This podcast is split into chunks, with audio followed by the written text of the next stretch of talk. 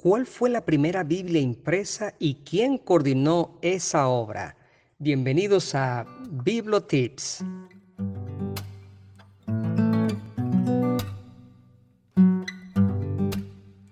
Hola, soy Alfredo Fermín, un cura apasionado por los temas bíblicos, y esto es Biblos Podcast, para todos los que quieran recorrer conmigo el maravilloso mundo del libro de los libros. Bienvenidos.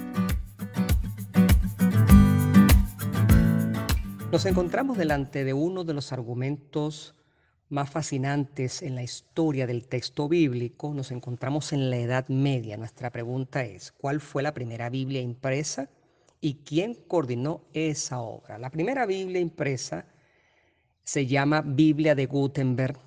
Efectivamente, Juan Gutenberg en el medioevo tuvo una idea genial que se desarrolló por más de 10 años. Él inventa la imprenta hacia el 1440, pero la primera Biblia sale más de 10 años después, casi 15 años después, en 1456. Vamos a recordar una cosa. Hasta esa época, hasta esos años en los que Gutenberg tuvo esta genial idea de la imprenta, los escritos bíblicos eran los llamados manuscritos, es decir, sobre papiro y pergamino, recuerda lo que dijimos la semana pasada, pero a mano. No existía la imprenta. Estamos hablando prácticamente de milenio y medio de producción de textos bíblicos a mano. ¿Quiénes hacían estos textos? Los monjes. Los primeros textos surgen en el año 60 después de Cristo, surge un libro que puede ser el Evangelio, una carta de San Pablo. Estamos hablando del Nuevo Testamento, pero cuando hablamos del Antiguo Testamento, hablamos nada más y nada menos que medio milenio antes de Cristo, al menos para la conformación general, total y completa, al menos del Pentateuco, que son los primeros cinco libros de la Biblia.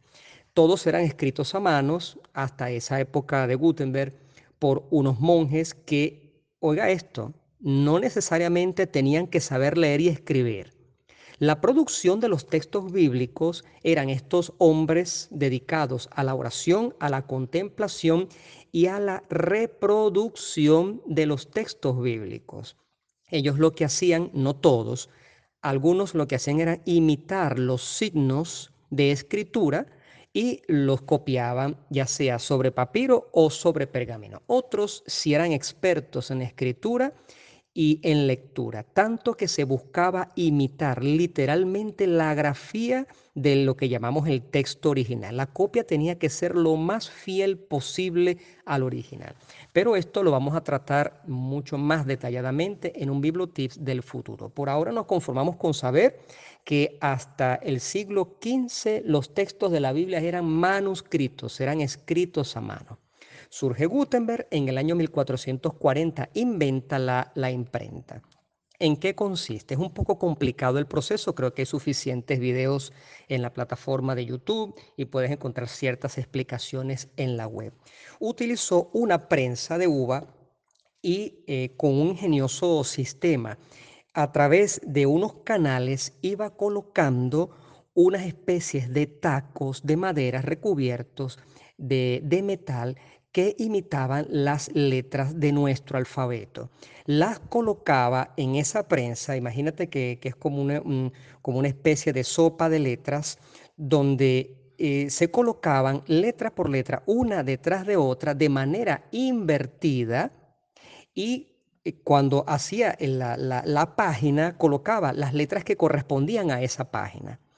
Las líneas eran 46 en un primer momento, luego inventó la página de 36 líneas, si no me equivoco, y por eso es que esa Biblia es conocida como Biblia de Gutenberg 46, eh, algo así, porque el, cada página tenía ese número de líneas. Una edición sucesiva de la Biblia y de los textos tenía casi 10 líneas menos por cada página colocaba letra por letra dejando los diferentes espacios. Un, invento eh, en cuanto a la producción que requiere de mucha, de mucha paciencia. Lo cierto es lo siguiente. La primera Biblia, que llamamos Biblia de Gutenberg, se comienza a proyectar hacia el 1450, 52 más o menos, 10 años después de la invención de la imprenta. por Gutenberg. ¿Qué fue lo que sucedió? Es una cosa muy sencilla. Y, es hasta lógica. Él comienza el proyecto, el proyecto es muy ambicioso, se requiere de mucho material, se dice que utilizó plomo, que utilizó madera eh, fina y que necesitaba perfeccionar lo que era la prensa, es decir, que, las dos plataformas em, quedaran lo, lo, más perfecto posible para que no se corriera la tinta y utilizar una tinta especial que no se borrara, etc. Por lo tanto, con el pasar de los años iba quedando cada vez sin presupuesto, se iba quedando sin dinero. Se asoció a un par de personas que desconfiaron del proyecto de la imprenta y lo que hicieron fue asociarlo a otro, a otro tipo de proyectos. Es por eso que después de haber inventado eh, la cuestión de la prensa, eh, pasa casi una década para que pueda terminar y pulir su proyecto. En fin, en el año 1450-52, habíamos dicho, comienza el proyecto de la Biblia de 42 líneas. Y después de los problemas económicos, logra publicarla solamente en el año 1456, la Biblia completa. Al año siguiente, en 1457, publica solamente el Salterio, que son los 150 salmos. Uno se pregunta, ¿y en cuánto vendía esa Biblia?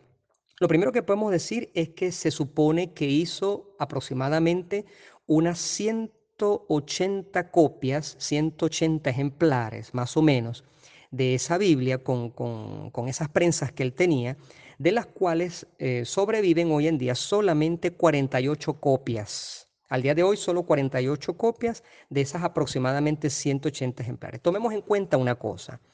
Un manuense, un, manuscrito, se realizaba, uno solo, uno solo, se realizaba a lo largo de un año, probablemente, a lo largo de un año, trabajando constantemente, muchas horas al día y bajo ciertos eh, problemas climáticos, porque recuerden que la cuestión de la luz todavía en ese tiempo no estaba perfeccionada, no, no, no, no, no y, sobre todo cuando algunos eh, manuenses no lograban reproducir perfectamente letra por letra de cada página, tenían que romper la hoja y volver a comenzar esa hoja. Era un trabajo muy, pero muy delicado.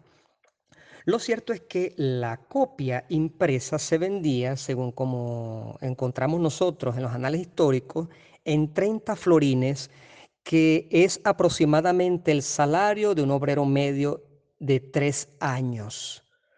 Bueno, estas son cosas muy curiosas porque realmente la imprenta, aparte de lo práctico y lo rápido que podían hacerse esas copias, podemos decir que en comparación con los manuscritos, bueno, hay una grandísima ventaja en cuanto a lo económico, porque un solo manuscrito producido en un año podía salir más caro que eso porque los monjes que reproducían los escritos comenzaban a hacer obras de arte en las páginas bíblicas, cosa que también de cierta manera logró hacer Gutenberg. ¿A qué se refiere las obras de arte? Que las primeras letras de la página o del capítulo eran capitales, es decir, eran un poco más grandes, digamos 10 veces más grandes que, que el común de la letra, que el tamaño común de la letra, y tenía ciertos motivos como flores, adornos, colores, eso es un estilo que vemos en, algunos libros impresos, incluso hoy en día. Y reproducían los monjes dibujos de Jesucristo, de la figura de Dios, de la figura de la Virgen, de la figura de los ángeles, y por eso era que se tardaba demasiado y era muy costoso ese material para obtenerlo. Y entonces era mm, casi inaccesible. Mm, hasta ese momento, hasta el momento de la imprenta, los únicos que podían tener una copia manuscrita de la Biblia eran los reyes, eran los obispos, pero no una casa común ya ciertas familias de dinero podían a través de la imprenta de Gutenberg obtener una copia de la que llamamos la Biblia de Gutenberg. En fin, entonces, Johannes Gutenberg inventó en el 1440 la imprenta, hacia el 1456 se publicó el primer libro completo impreso, que es lo que llamamos la Biblia de Gutenberg. Que la paz sea contigo.